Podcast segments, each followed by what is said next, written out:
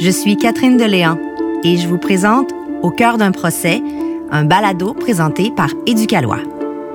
De tout temps, les gens ont eu un engouement pour les affaires juridiques. Au cours des dernières années, plusieurs émissions de télé et grands procès ont sûrement retenu votre attention. D'ailleurs, il se passe pas une semaine sans qu'on me parle de mon rôle de Véronique Lenoir, l'avocate criminaliste que j'incarne dans la série District 31. C'est la même chose pour ma partenaire de jeu, Pascal Monpetit, qui interprète le rôle de Sonia Blanchard, la procureure du directeur des poursuites criminelles et pénales, le DPCP. Avouons-le, leur vie semble vraiment trépidante. Et quand on regarde une série ou un film, les procès ont l'air tellement exaltants. Mais dans la vie de tous les jours, comment ça fonctionne? Qui peut parler? Quand? Et qu'est-ce qu'on peut présenter comme preuve? Et si, au lieu de vous l'expliquer, on vous le faisait vivre?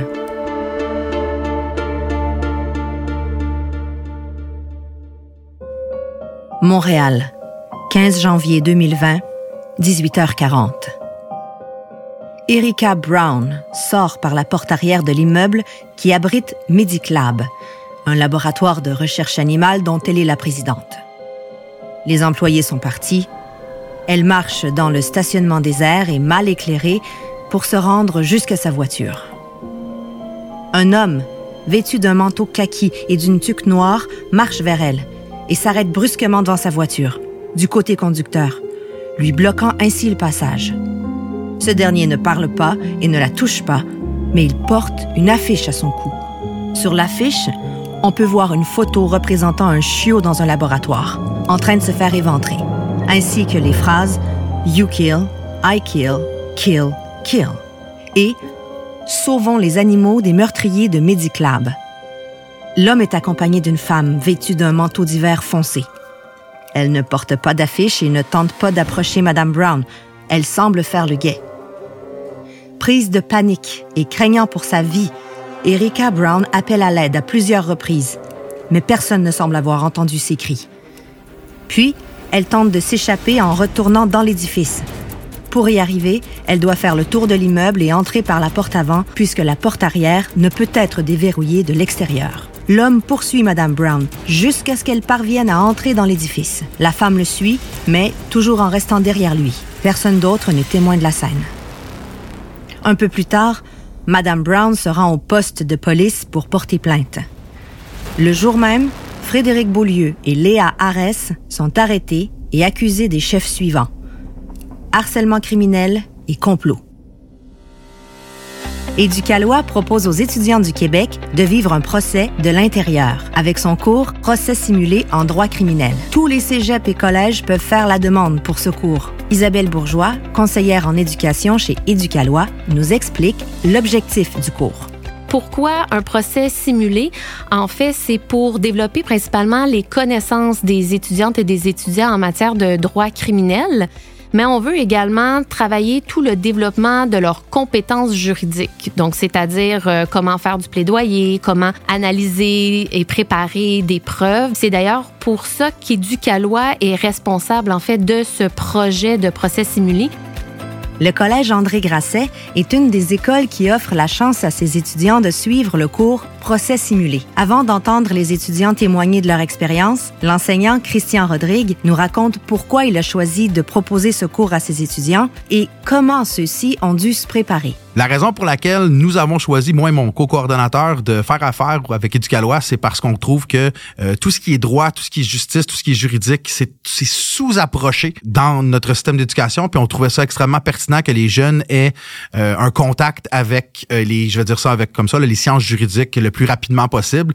Et la simulation de procès, je trouve que c'est une façon très amusante d'y arriver. Donc la formation dure une période de huit semaines dans la totalité, quatre semaines avec Éducalois trois semaines sans éducalois et la simulation de procès. Cette session-ci, au collège, on a deux équipes. Euh, ces deux équipes-là, donc deux simulations de procès. Dans chaque simulation de procès, il va y avoir la défense et la couronne. C'est un procès criminel qui va être débattu devant un vrai juge au Centre de cyberjustice de l'Université de Montréal. L'éducation juridique, c'est important pour moi parce que ça permet à tous les citoyens de connaître ses droits et de savoir justement quand ils sont brimés. Alors ben, selon moi, l'éducation juridique, je pense que c'est quelque chose de primordial dans la société parce que c'est, on vit dans une société de droit et c'est euh, le droit est partout. Et je pense que l'éducation juridique, ça nous fait prendre conscience de comment quasiment chaque geste et chaque action qu'on prend est dans un cadre légal. Ça nous fait réaliser à quel point le droit change notre vie et le droit est partout. La chose la plus marquante que j'ai appris dans mon cours, ça serait euh, l'aspect de actus reus et euh, mens rea. Moi, je croyais que dans un procès, on parlait juste des actions des personnages. Je savais pas qu'il y avait aussi l'intention qui était impliquée. Fait que pour moi, ça a vraiment été comme une nouvelle chose que j'ai apprise. C'est important pour moi dans le sens que vu que je suis du côté de la défense, on focus vraiment sur les intentions des personnages. Par exemple, Frédéric Beaulieu, on essaie de regarder en ce moment s'il y avait des intentions agressives envers la victime de la poursuite, Erika Brown.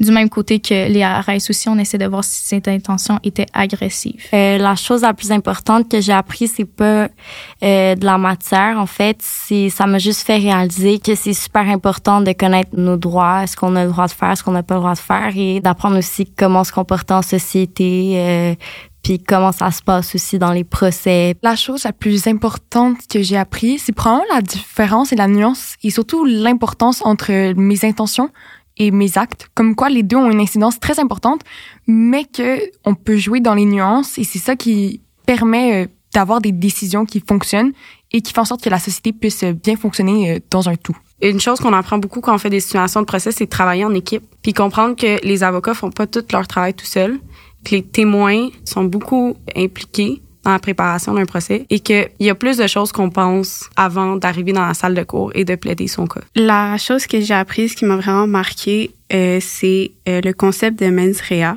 dans les procès, on focus pas seulement sur les actions qui ont été posées durant le peut-être acte criminel, mais on évalue aussi les intentions des euh, accusés. C'est important pour le rôle que je vais jouer parce que euh, avec mon équipe, on a beaucoup focusé sur le mens rea pour euh, vraiment défendre les deux témoins et puis ça va peut-être nous permettre de pouvoir gagner le procès.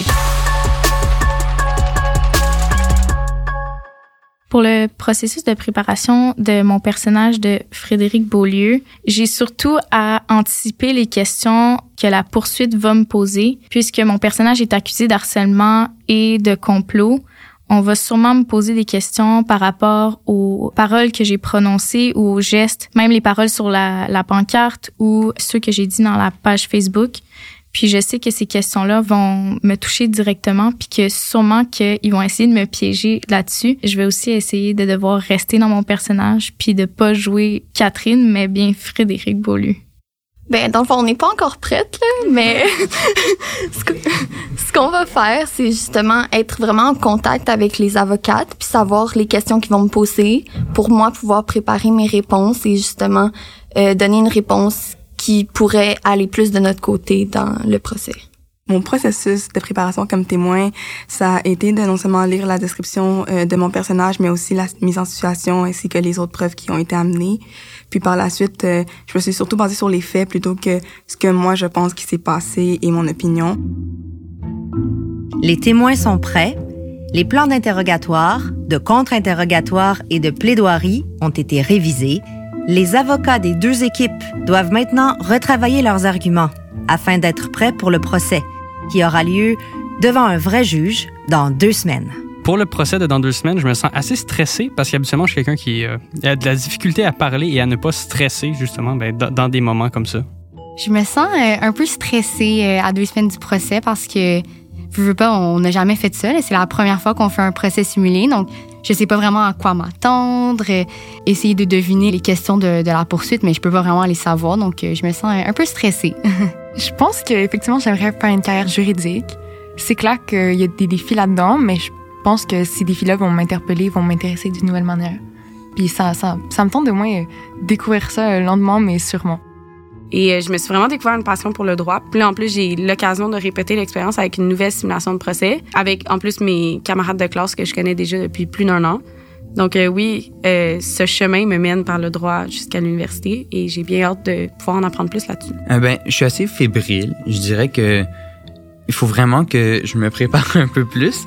Mais euh, j'ai très hâte de le faire parce que j'ai euh, personnellement mes, ambitions personnelles, c'est je vais aller étudier en droit plus tard. Que là en ce moment je suis au cégep, mais je veux pas devenir nécessairement euh, avocat. Je veux pas faire le barreau, mais j'ai des intentions de devenir juriste. Je me dis que c'est comme un peu la, la genèse de peut-être mon parcours universitaire qui commence.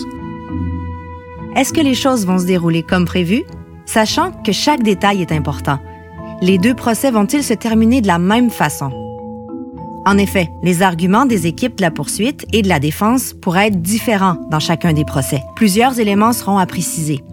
Il s'agira entre autres de déterminer si la victime, Erika Brown, a réellement été harcelée, elle pouvait craindre raisonnablement pour sa sécurité ou celle d'une de ses connaissances dans les circonstances.